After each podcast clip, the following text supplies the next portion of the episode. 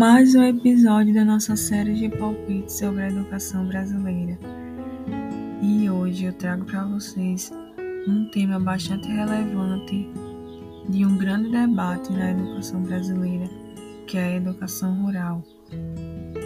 Então, lembrando mais uma vez que essa é uma iniciativa da disciplina de Educação Brasileira do Programa de Pós-Graduação em Educação da UFCG.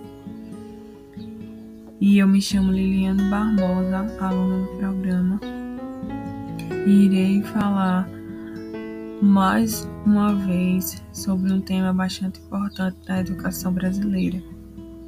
Aguardo vocês, fiquem ligadinhos que vamos iniciar o nosso debate já já.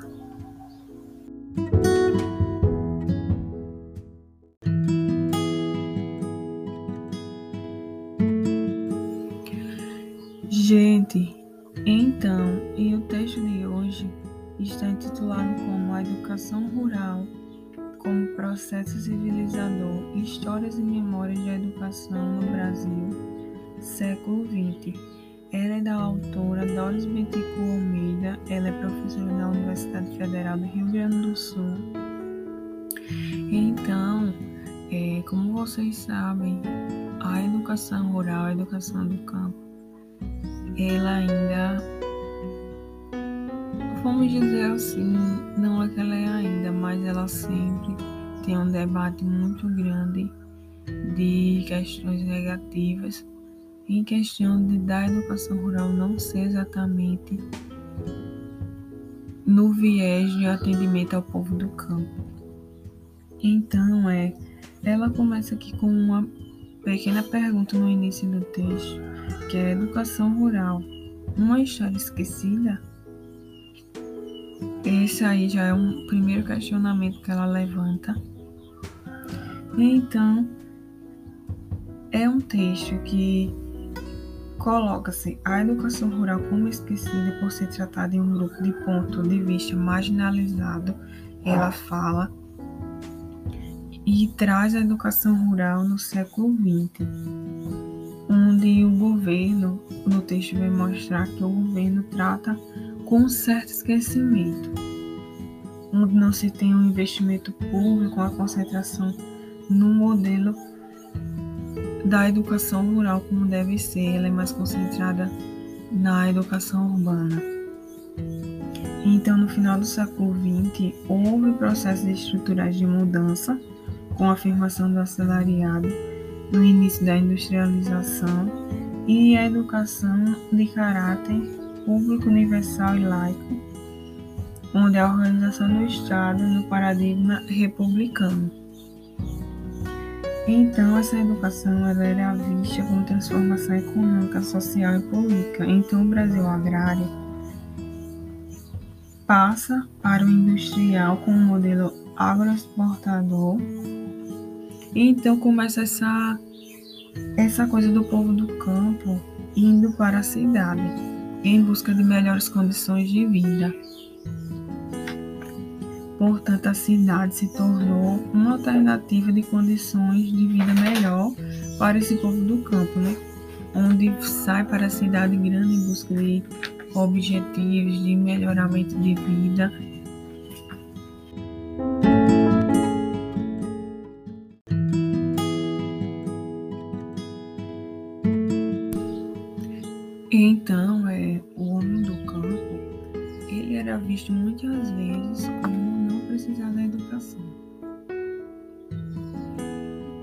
Mas depois, é, em busca desse nacionalismo, vem a defesa pela alfabetização e nessa construção da identidade.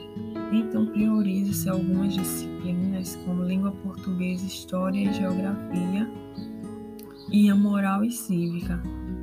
Então, é o, por um lado, o Brasil, um país essencialmente agrícola, ou um destino rural do país. Faltava esse interesse de escolarização de diferentes regiões do país, onde o cultivo da ideia nacionalista se fez presente na primeira Conferência Nacional da Educação, Daí as intenções se voltaram para o sul, onde tem imigrantes europeus. o discurso era totalmente sobre o sentimento da identidade nacional, como afirma no texto, Nagels no, falava que era preciso brasileirar o brasileiro. Então, a educação ela não era vista essencialmente para formar o cidadão na sociedade, no seu modo de pensar, com criticidade. Ela era mais para servir essa base do, do governo com essas morais cívicas, ter que amar o nacionalismo. E na primeira conferência de educação, na Conferência Nacional da Educação, houve a preocupação de rever os currículos do ensino voltado para as regiões rurais. Então, houve essa busca por diferenciar o ensino do campo e o ensino da cidade. Lourenço Filho defendia uma das suas teses da conferência era a integração das crianças no meio rural à cultura nacional e a separação das escolas rurais das urbanas, onde tinha essa diferenciação de ver as especificidades do campo que não era igual às da cidade. Então também traçava-se essa crítica onde sentia a necessidade da identidade rural na educação rural. Então, gente, nós vemos que essa dificuldade sempre houve de atender a população do campo, de atender as minorias, de ver as especificidades, a cultura de cada povo, de cada educação. E nos tempos de hoje não é diferente.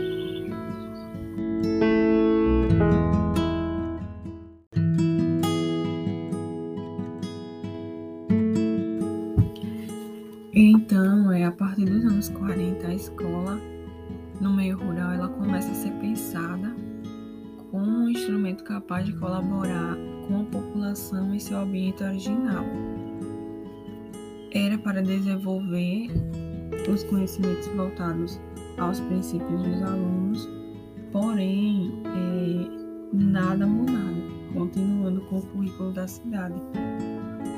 A gente percebe que hum, várias coisas assim são pensadas, mas na prática elas são difíceis de sair. Então faltava muito apoio do Estado para os professores. Existiam muitas dificuldades. Uma escola precária, a distância, a comunicação, a orientação e a metodologia. Por parte dos professores, o alojamento, o transporte, a alimentação era um absurdo de difícil em situações precárias de desrespeito. O INEP elaborou um relatório onde mostrava todos os problemas na escola. No campo, porém, mostra as melhorias da escola da cidade. Parece até mentira, né? Porque só aponta as dificuldades da escola no campo. Isso é até um pensamento é, que provém desse mundo capitalista em torno de fechação de escola. Porque onde só apresenta problemas, é já procura um viés de que aquele lugar não dá certo. Mas por que mostra o, por que não mostrar os problemas e apontar propostas de soluções?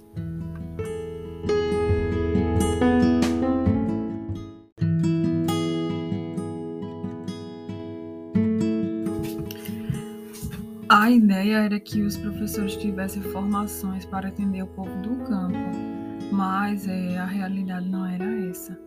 Então houve essa preocupação em desenvolver as ideias nacionalistas sempre e elas estavam à frente de tudo, antes de tudo, sempre essa ideia nacionalista. Portanto, mais uma vez, Lourenço Filho ele chama atenção em um de seus documentos para a formação do professor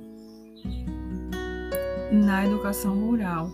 Então, frisa-se essa importância do professor na comunidade, é, ele como sendo um guia, onde apresentando saberes importantes para essa formação da sociedade, porém todas as opiniões contrárias à classe dominante era questionada. Não era bem entendida como favorável à população e sempre não era levadas em consideração. Nós sabemos que a classe dominante ela sempre quer ficar acima de tudo e então não queriam que a educação rural ela tomasse um rumo mais específico para contribuir na população rural. Então os professores das escolas rurais elas passavam por muita dificuldade. Não que o da zona urbana não passasse, mas na, na educação rural os problemas iam mais além. E o texto ele mostra esse esquecimento do governo sobre a população rural. E, portanto, eles corrigiram esses caminhos, é, sendo que sempre a classe dominante estava à frente e as ideias eles pensavam, o governo pensava mais, não colocava à frente. Então, é, esses esses autores dizem que talvez as vozes dos professores fossem esquecidas e não levadas em consideração, já que eles estavam ali presenciando tudo, vendo essa realidade de perto. Então, eu deixo um, um pensamento assim para nós educadores, para você que está ouvindo esse podcast. O que as, a classe dominante que é para as minorias. Acredito eu que eles não querem nunca que as populações rurais, indígenas, camponesas, quilombolas cheguem pelo menos a metade do que eles estão lá em cima no poder. É muito difícil ver que até hoje ainda continuam vários problemas do passado e também retrocessos coisas que estão lá no passado querendo voltar. É difícil.